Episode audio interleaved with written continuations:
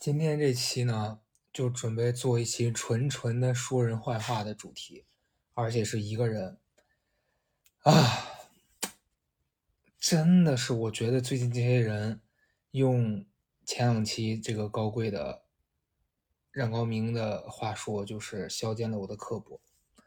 怎么会有人这么的贱呢？哎呦天呐，我好久没在博客里面这么咬牙切齿了，但我真的憋不住了。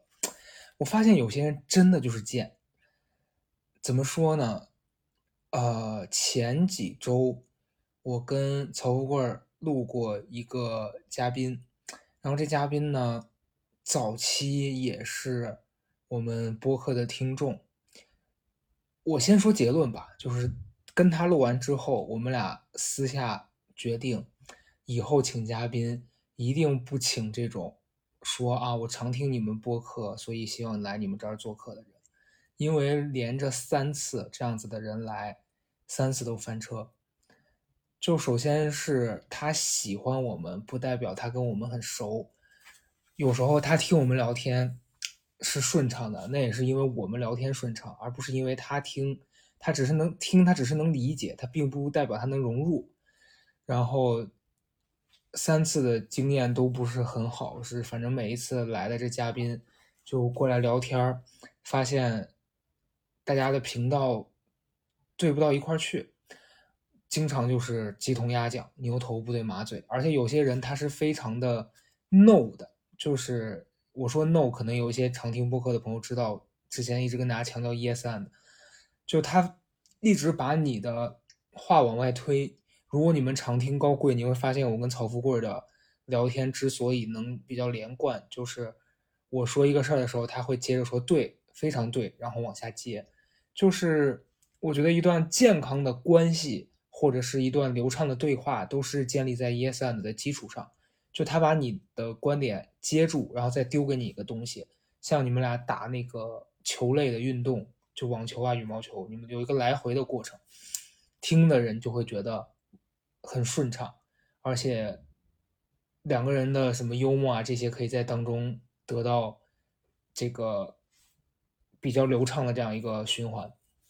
但是当这个 no 的人出现的时候，你说什么，他都是不对，不对，不是，不是。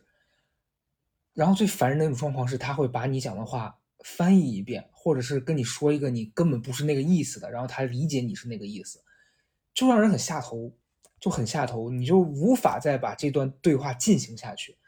你你还就别说做节目了，那你做播客，大家就想听这个过程，你怎么听呢？这整个过程你自己都觉得啊，对方是一个书杯，对吧？你怎么跟他聊下去？反正曾经的那个经验呢，呃，到第一次倒没有这么差。第一次反正来的那嘉宾，我们聊聊了，就只是觉得无聊吧，就很味同嚼蜡的一段对话。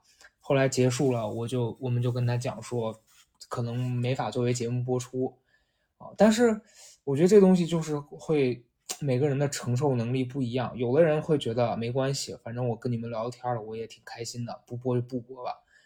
但是有的人就不不这样，他会觉得你不播是因为你对他有看法，或者是他自我认同出现了问题。这次的这个人他就这样，他就是会把这件事归咎到于我们觉得他不好，真的是两回事儿。就是你你好不好这件事儿，其实我们没有那么在意，就我们可能会根据你今天跟我们聊天的状况，给你贴上一个标签，是你可能不是一个合适的。嘉宾作为跟我们聊天的这样的一个对象，但是我们不会觉得你这个人就完蛋了。但是对方的自我认知可能有一些误差，他就会觉得说：“好，你们不播我，就是你们对我有意见。你们对我有意见的原因是因为我很差。然后我们让他觉得他很差，他也觉得我们是坏人，就是有这种感受吧。反正就很很很无语啊，朋友们，真很无语。然后当时这个嘉宾跟我们聊天，就真的。你发现大家鸡同鸭讲，鸡同鸭讲完之后呢，人家，呃，他而且他是这样的，就是他有一番言论，也是让我觉得他非常贱的这这这种言论。他说他觉得他能跟弱者做朋友，然后他觉得他会惧怕比他强的人，他会躲。然后呢，啊，我真的刚脏话就在嘴边，然后在我他和我和曹德胜聊天过程当中呢，他就会把我默认为那个弱者，然后把曹德胜归为于那个强者。所以当曹德胜对他有任何的呃反应，我觉得不是评价，只是反应，就是因为当一个人说话的时候，可能我们俩都会给出不同的方式的回应吧。就比如说我会说啊，嗯，曹胜就说哎呦，就类类似那样的吧，对方就会觉得说曹德胜对他是有。有有含义的吧？就我觉得他觉得对方那个，他觉得曹胜的反应是觉得他不好或怎么样，就他自己有一种解读，然后他会觉得我的就是我因为我比他弱，所以他觉得他会在我上面。我觉得这种人就是本质上他就是贱货，你知道吧？他就说直白就是欺软怕硬。我觉得我在他面前表现的没有攻击性，就会被他归类到这个弱者。然后对方让他害怕自己被攻击，然后他就觉得对方是强者。你说贱不贱？这不是欺软怕硬是什么？然后他那天录的过程当中就让我很不舒服嘛。就我之前上周的那个高贵吧，我应该提到我说这人就让我觉得很不适。然后呃结束了，他就一直要给我打电话，因为这个人就让我很很烦的一点是他特别喜欢给我发很长很长的语音。我之前也没有明确的说出来，就只是我不会听，因为我觉得对方发你可以不听，然后我一般会挑两条转文字，然后看他大概要说什么，我会回他。然后那天他就是就是这个期期录完之后，他就给我发了贼多，发完之后我也没理他，我隔了一会儿跟他讲，我就说那个咱们这期可能播不了，因为我觉得录的不是很好，而且而且中间录的过程当中，我有提醒他，我说我觉得你很紧张。然后他就发了可能很多条，就想要解释他的心路历程吧。之后呢，在我拒绝他，就是在我明确告诉他我说这期节目不播了以后，对方只给我回了一个好的，就是这个反应就非常反常。因为以他的个性和习惯，他会发几十条长语音才对。然后我就知道这个好的一定是又踩中了人家的这个尾巴了。嗯，但我当下也顾不了那么多。我觉得就是我不可能把每一个人的情绪都接过来放在自己身上，对吧？就大家在生活里面一定也有过这样的场景。就放在以前，我肯定是一个我会觉得，哎，那我必须得把他哄开心了。但我现在这个阶段真觉得就是，你知道吧？就有点自知之明吧。这东西我凭什么替别人处理好人家的情绪呢？对吧？而且我没这个能力。呃，我没回他。隔了几天，这人给我发了，又发了很多，开始分析自己是一个什么样的人。就我觉得这个过程让我觉得对方是一个极其敏感，但自我认知又不太准确的这样一个人。就是其实他给别人的感觉是他会在呃一些关系当中找到自己能能凌驾于对方之上的那个位置。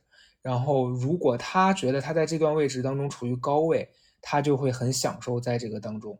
然后，但他自己对对此的解读是：我会喜欢跟弱者做朋友，因为我能提供帮助给别人。就完全不是这样的。就在我看来，他就是觉得强者他怕受到伤害，然后在弱者面前，他可以决定自己受不受到伤害和他如何，呃，就他也不用在乎对方的感受。我觉得他是这样的。然后对方还每天在那个自己的微博上什么的。发一些那种长的自我剖析，让我看我觉得很恶心。我觉得怎么有人这么会给自己脸上贴金呢？我的天呐！然后他给我发了很长很长的消息，就又，然后我跟曹德胜说，曹德胜就说你理他干嘛？我当时也觉得我也真是贱，我理他干嘛？但是我不知道你们能不能理解我啊？就是我总觉得别人发那么长，你一条不回，有点没礼貌。因为除非你跟他闹闹掰了，就是这个人彻底。老死不相往来，正常的社交关系，人家发你也得回一下吧。就我老是有一种这种概念，但经经历这次这个事儿，我觉得好像也确实是可以不用这样。就有些人，你对他礼貌真的是没必要。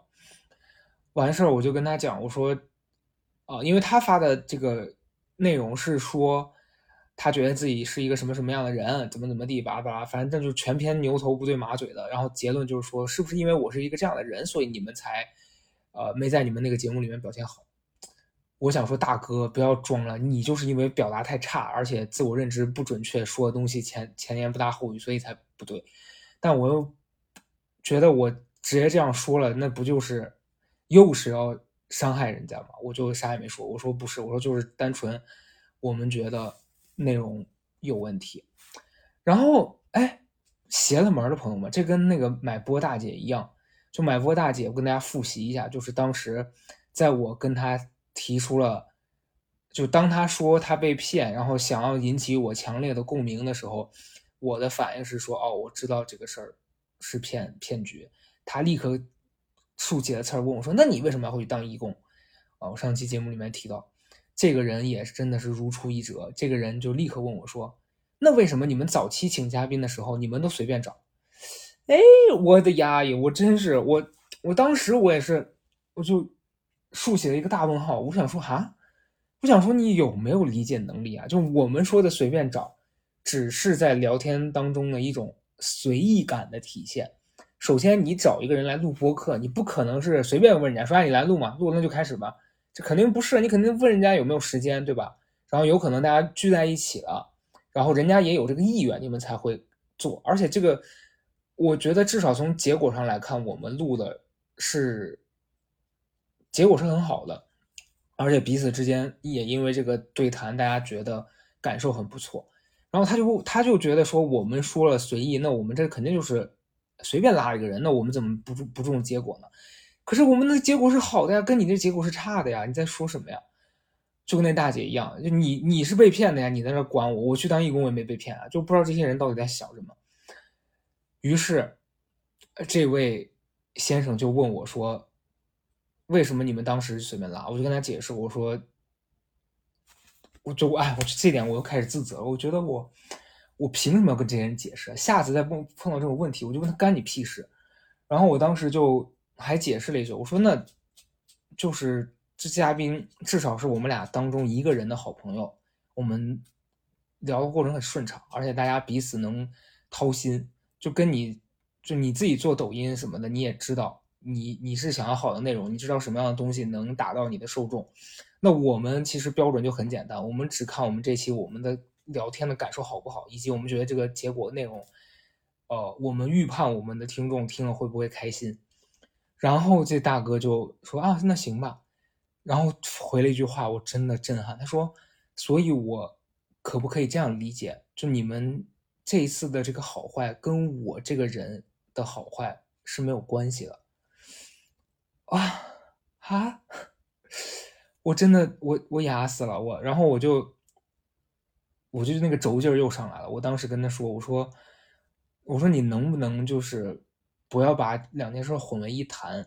我说你能不能成为一个，你录完这个东西，哪怕是你觉得特别好，然后我们我们告诉你结果特别不好的时候，你能理直气壮觉得说高嘉诚跟曹生这两个大书杯，对吧？而不是说你有问题，这是你自己对自己的价值的判断和认同出现了一些偏差。”然后那之后我们就再没有联系过了。但是最开始这个人上来跟我表达就意思啊，我常听你们的节目，我觉得我跟你们特别聊得来。我觉得这也是我在人际关系当中的一个反思吧。就我很很怕接受别人上来距离贴得很近的这种好意，或者说表达出来的善意吧，因为我觉得人家已经这样了，你把别人推开是会让别人受伤的。啊，因为我其实在我现在的生活当中，我我不太会在一段刚刚开始建立的社交当中去用这种方式表达，跟别人说啊，我觉得我们能成为特别好的朋友，或者是我觉得我我对咱们俩这段关系有一个什么样的期待，但是我又听到别人这样讲，其实我我说认真的，我心里不会感到开心，我更多的是疑惑，因为我觉得。你了解的又不是真的我，然后我也不了解真的你，就是这个很很难去界定。就你你说你真的喜欢我，咱们可能得处处看，对吧？就是过一段时间，咱们俩彼此能不能真的成为朋友，这事儿真的是要看缘分和看大家相处的。但你上来这样讲呢，我又伸手不打笑脸人，对吧？我又不能真的上来跟你说滚吧。嗯，但是我听到对方这样讲的时候，我还是会礼貌性的。就我觉得可能是我那个模棱两可的状态会给一些人误会，就是如果这个人没有边界感，或者是这个人他看到你没有回应，他就想再往前走一步的话，我就会受到威胁吧。所以昨天我又碰到了一个朋友，跟我表示说啊，我觉得把你当朋友什么的，我的内心就又又想起来这个警铃，你知道，我就觉得，嗯，因为朋友在我的范围里面，就在我的世界，他不是那么容易贴上这个标签的。好多人可能就只是认识，但他不能称作为朋友。但是如果你上来对我有期待，我也很难跟你保证说我会用同样的方式对待你。嗯，因为确实很多人是这样说的，他未必真的那么做。你要像我们这种比较敏感的人，你有时候会想很多。但我现阶段我会觉得，不要把这个东西当成一种自我消耗的。素材就我觉得我自己按照我自己那套标准去履行就好了。那你说我就听听啊，我不伤害别人就 OK。但是这次这两个事儿，就是一个是这位大姐受骗，上次博客里讲那大姐，还有这位嘉宾吧，都让我觉得我可能以后在面对这种连接并不深的关系，就还是保持礼貌就好，就是保持礼貌，但是。不，不太把它当真，嗯，因为上周我跟朋友聊到，我就说那个，你知道，像现在很多这种培训的机构啊，或者是这种几天几夜的，类似那个灵修的，他这种地方，他把大家，呃，用几天的时间聚集在一起，让大家同样的干一件事儿，然后在那几天，就像你军训一样，你会在那个时间空间的那个范围里面去产生一种。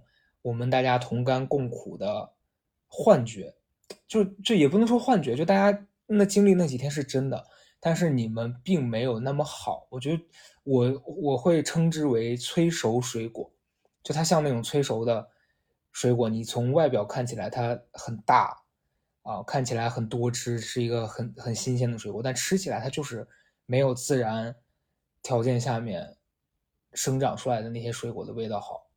因为他不是，他没有经历那个正常的友谊的过程啊。你像我和我的大学到现在的好朋友，我们中间经历过各种，呃，可能心理上的一些摩擦，然后大家生活当中的一些小的矛盾啊，彼此之间的碰撞。但是现在你真的有什么事情，你想到这个人，你会觉得他应该。能承受住我的现在的这个情绪，以及他会照顾我。但是你对那样子的朋友，就这种短的，你就是对方敢接你也不敢给呀，对吧？就是你会觉得这这东这关系是很不成熟的。所以我我就这段时间，这是我的一个，反正我讲的时候，我还是会对自己有一些这个怀疑啊。我觉得就是都三十多岁的人了，还会因为这种事情。但是我觉得好像应该很多人也有这这这些困扰吧，就是你会把很多关系看得很认真，就我会觉得好多事情不是说我太较真儿怎么样，而是你跟我这样讲了，你肯定是期待我一个认真的对待的，那我不想，大部分时间我都不想去伤害别人，但是往往结果是这个跟跟你期待当中是有偏差的。我换一个地方。我最近一直坐着，有点腰疼，所以今天是站着录这期播客。已经站了快二十分钟了，我坐一会儿。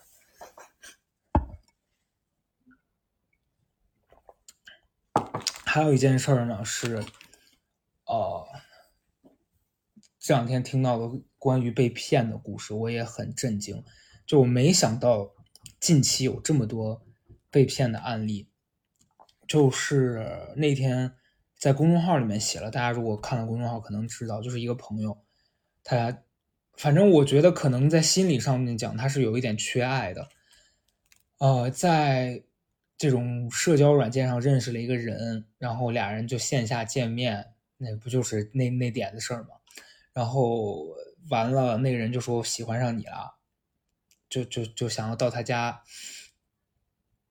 哦，不对。是说喜欢他，然后完事儿，我这朋友说我不接受异地恋，然后这个对方这骗子就说：“那好的，我处理一下我的工作。”完事儿他就跟这朋友说：“我把工作已经辞了，我要为了你留在你这个城市。”我当时听到的第一反应就是：“哈，就这东西，你们都不会怀疑吗？就你你上你会上头到这种程度，只是跟这人，就就就这一次，然后你就，哎，我真的，你看人工的这个过滤，我觉得我这一次用的很精准，大家应该知道我在说什么。就这你就相信他的话了？这不合理呀！哪有人会这样，然后就为了一个人留在这儿了？就所谓的这个。”就你俩是什么广岛之恋吗？广岛之恋结尾那人还回家了呀，对吧？我真的很很讶异。然后结果这这赔钱货这朋友就把把这骗子带回家了，然后就供供他吃供他喝呀，还给他送钱。完事儿各中间发生了各种荒谬的这种桥段啊！骗子跟他说：“我爸死了。”然后。哎，正常的情况下，朋友们家里至亲去世了，难道不是应该立刻回家去处理后事吗？骗子跟他回家睡着了，然后睡着，第二天起来说死的不是我爸，是我大伯。真的，我我当时就在公众号里面说，我说大伯的命不是命啊，朋友们在干什么？然后后来这个朋友跟我讲的时候，还一直在问，说他到底能骗我啥呢？他对我真的很好。我说人家这就是人家的工作。人家对你好，这只是服务的一部分。他如果见了你，他就打你骂你，能从你那儿捞到那么多吗？而且你还想给他啥呀？在你这儿吃住，对吧？那城市他那一线城市也挺贵的，你这管吃管喝，对吧？还陪睡，然后还还给了钱，完了还陪他演戏，他不给他不你不给他你不收他钱都不错了，就很无语。我就觉得大家为什么，哎，然后前两天又听说另外一个朋友就搞那个买保险吧。就这个可能跟刚那个比，他就是是另外一个程度上的。他他被别人，我觉得用“骗”这个词都不太准确。就反正他签了一个保单，但他自己在签的时候没看清楚，然后上面是一个很大的这样一个数额，然后要交很多钱。他就一他把自己所有的身家全部都就很大一笔钱啊，真的是很大，把所有的钱都打给这个对方。完事儿发现合同上签的是有问题的，那个合同后续还有很多钱，就是他打完这一笔，还要再打大概这笔钱的几倍的这样的一个数字，然后说到六十岁才返给他。我当时的第一反应就是这个人签的时候为什么不看啊？然后现在在想办法打官司什么，但我觉得听起来是希望很渺茫的。就你签的时候不仔细看，完事儿了你去，那人家这些人专门搞这个的，人家肯定是。在合同条款上面把你框的死死的，不可能让你抓到漏洞的。所以最近我觉得我生活里面接二连三的发现这种骗子啊，然后这些受骗的，而且都是身边的人，就也会让我警觉，就是人真的不能贪心，以及就是不要有那个天真的幻想，觉得说为什么幸运的不能是我呢？你当然可以。在你的人生当中有幸运的时刻，但是绝对不是在这种。就我觉得任何的好事，他都不可能就是写在脸上，告诉你说：“哎，好事要来了，快接住我吧。”就这种明显，他就是骗术。但是真的，我自己的理解就不要太贪心，你不要老觉得所有的好处都想自己一个人占了，就没有那种说。一见钟情，然后成了你的终身伴侣，然后这个人陪你一起共共创美好人生，也没有这种就是一笔投资去了，然后立刻给你翻个五倍出来，那就是赌博。赌博你就得接受血本无归，对吧？啊，反正就是很压抑。我觉得这期聊下来的内容是我最近这段时间的比较负面的一些心得，所以我也觉得大家也可以。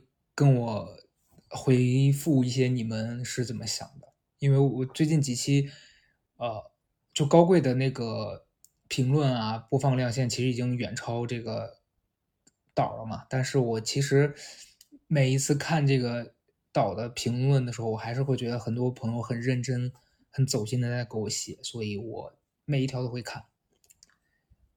大家听这个的时候，其实我觉得它更像一种交流，因为我我讲真的，我觉得我现阶段在用这些社交媒体的时候，我觉得微博是我最不愿意花心思表达长篇大论的，因为感觉就是会有一种你很认真在写，但是呃石沉大海的感觉，就是看那个的人并没有很投入的去看你表达什么，但是听播客大家就还是有一种花了时间，然后大家还是会比较用心的去给你一些回应的，呃，就是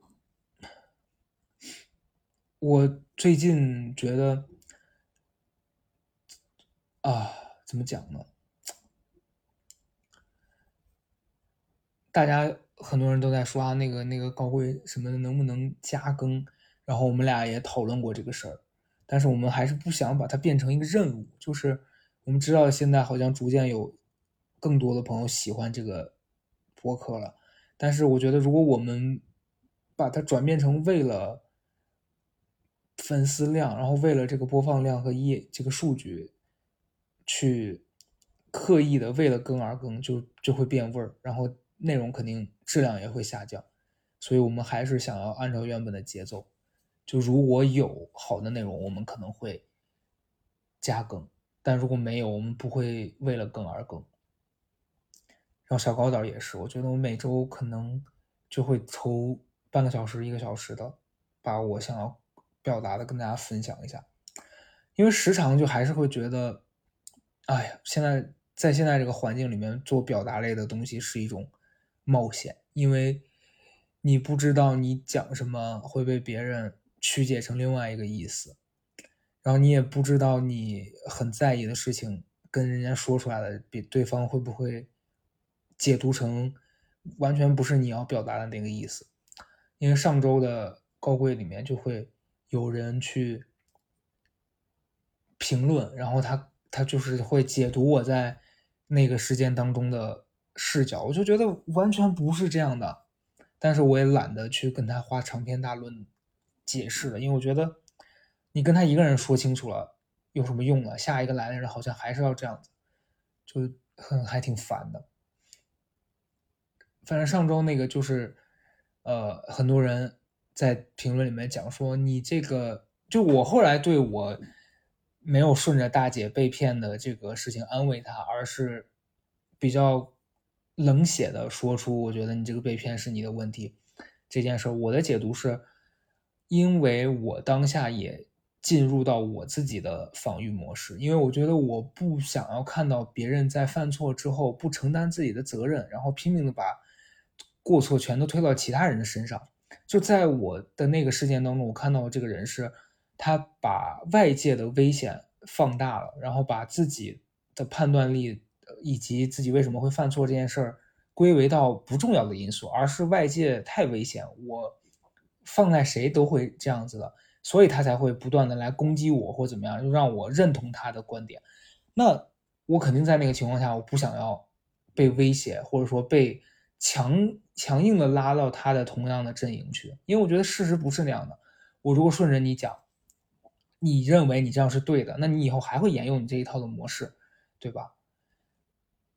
当然，很多人就会说啊，这是什么直男思维啊，不啦不啦，我就觉得很可笑。就是你们自己天天喊叫着，就是这各个要平等，对吧？然后你完了，你又会把这种思维归结到某一类人会这样做的。那女生就不会这样吗？gay 就不会这样吗？就是这跟性别或或者是哪一类人没关系。我觉得它就是人类在遇到一个事情的下。在遇到一个事情的情况下，做出了不同的选择而已，对吧？我当然可以用很圆滑的方式去去处理这件事儿，但当下我选择了不用，因为我不想要在那个情况下去用。那有我有我的原因，但是就会有人说你这样让人不舒服，然后怎么怎么说我是什么精英主义视角啊？就大家拽起这些破词来，真的是一套一套的，我确实挺挺无奈。嗯，所以我我经常会想，我说现在这个东西他做到什么时候也不知道，就是你不知道哪一天这一类的工作会不会被取代，或者是哪一天我自己觉得没意思了，我就觉得 OK，我到这个阶段我也够了，就类似的工作我也做了很久了，所以且听且珍惜吧，朋友们。没有没有威胁的意思啊，只是说确实一切都是不确定的。然后现在这个阶段做这件事儿还能让我找到热情，那就先做，就确实也不用规划太久，然后对很多关系也不用上来，觉得他一定要按照我的期待去走。这本本周的分，我最近老有些奇怪的口音，本周是什么东西？本周的播客大概就这样，然后周四高贵见吧。